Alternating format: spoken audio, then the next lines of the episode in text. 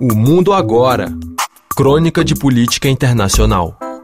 Tiago de Aragão. Apesar da recente visita de Lula a Portugal e à Espanha, o assunto que ainda perdura quando se fala de Brasil aqui em Washington e também em várias capitais europeias é a visita que ele fez recentemente à China.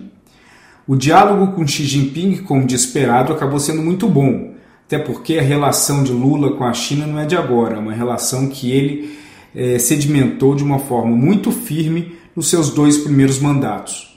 Mas o que mais chamou a atenção dos Estados Unidos foi que, se por um lado os Estados Unidos, após a visita de Lula ao presidente americano Joe Biden no início do ano, acreditou que o Brasil poderia ter uma postura mais neutra em relação às tensões que ocorrem entre Estados Unidos e China, ou seja, uma equidistância, não foi isso que eles acabaram vendo.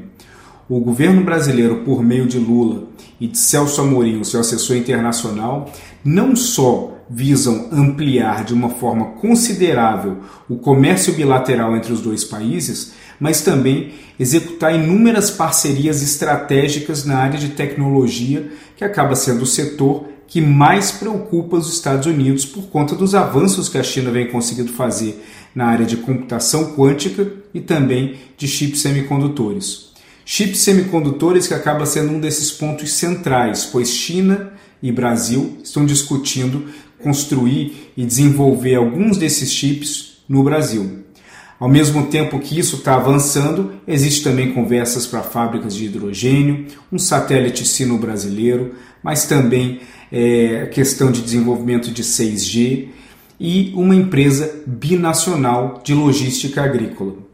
Tudo isso são muitas ideias que elas estão aí e que essas ideias elas podem acabar saindo do papel ou não. Importante lembrar que historicamente o Brasil e a China, e a China e todos os outros países também, no qual eles mantêm uma relação muito forte, acabam assinando nessas viagens dezenas e dezenas de memorandos. Não quer dizer que esses memorandos vão de fato se transformar em alguma coisa. Em 2015, quando a presidente Dilma Rousseff foi à China, assinaram inúmeros memorandos que acabaram ficando pelo caminho, e o que mais chamou a atenção era a certeza de que a Transpacífica, financiada pela China, que levaria cargas do Brasil até o Pacífico, sairia, sairia em pouco tempo. Acabou que isso também ficou no papel e não foi adiante. Do que foi discutido agora entre Lula e Xi Jinping, o que, que deve ficar no papel e o que, que deve ir adiante?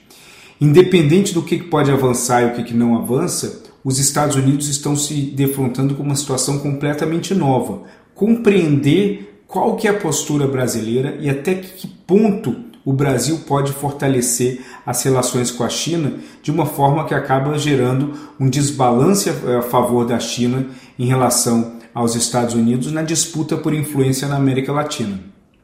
Isso acaba sendo de extrema importância para os americanos porque isso trouxe um pouco de imprevisibilidade em relação ao posicionamento do governo brasileiro. E essa imprevisibilidade ela é o que acaba gerando o maior tipo de problema, pois fica completamente nas escuras a forma como os Estados Unidos vai vir a tratar o Brasil de agora por diante. E não só isso, essa aproximação muito forte entre Brasil e China também chama muito a atenção da União Europeia, por conta do próprio relacionamento da China com a Rússia visando a guerra na Ucrânia. Ou seja, tudo está interligado. O fato do presidente Lula ter se colocado basicamente a favor da Rússia na, num processo, num evento, no desejo de um processo de mediação entre Ucrânia e Rússia também acaba sendo de uma forma muito preocupante, e isso foi um dos assuntos discutidos com Xi Jinping durante a última viagem. Tudo isso agora gera uma situação nova para o Brasil, para os Estados Unidos, para os europeus, menos para a China, mas o Brasil passa a se tornar um ator muito relevante, não necessariamente por conta dos seus acertos, mas também, no caso da Rússia, por conta do seu posicionamento equivocado em relação a buscar mediar um conflito, onde ao mesmo tempo se coloca amplamente e claramente a favor de um dos lados. Em relação à China, vamos ver como que os Estados Unidos reagem a partir de agora.